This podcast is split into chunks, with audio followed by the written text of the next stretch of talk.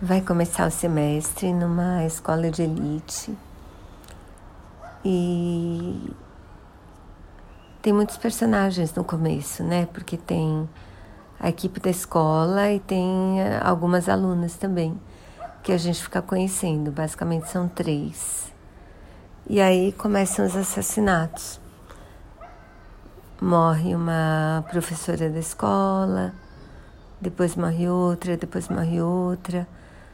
Tem umas joias que desapareceram e talvez estejam na escola.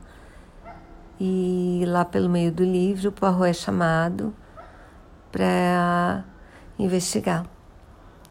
E, e na verdade, assim, o primeiro texto do livro é meio confuso, porque acontece muita coisa, tem muito personagem, tem, tem sub-histórias fora do, da escola também, o que atrapalha um pouco mas os dois últimos textos do livro são ótimos e a solução é super interessante, assim.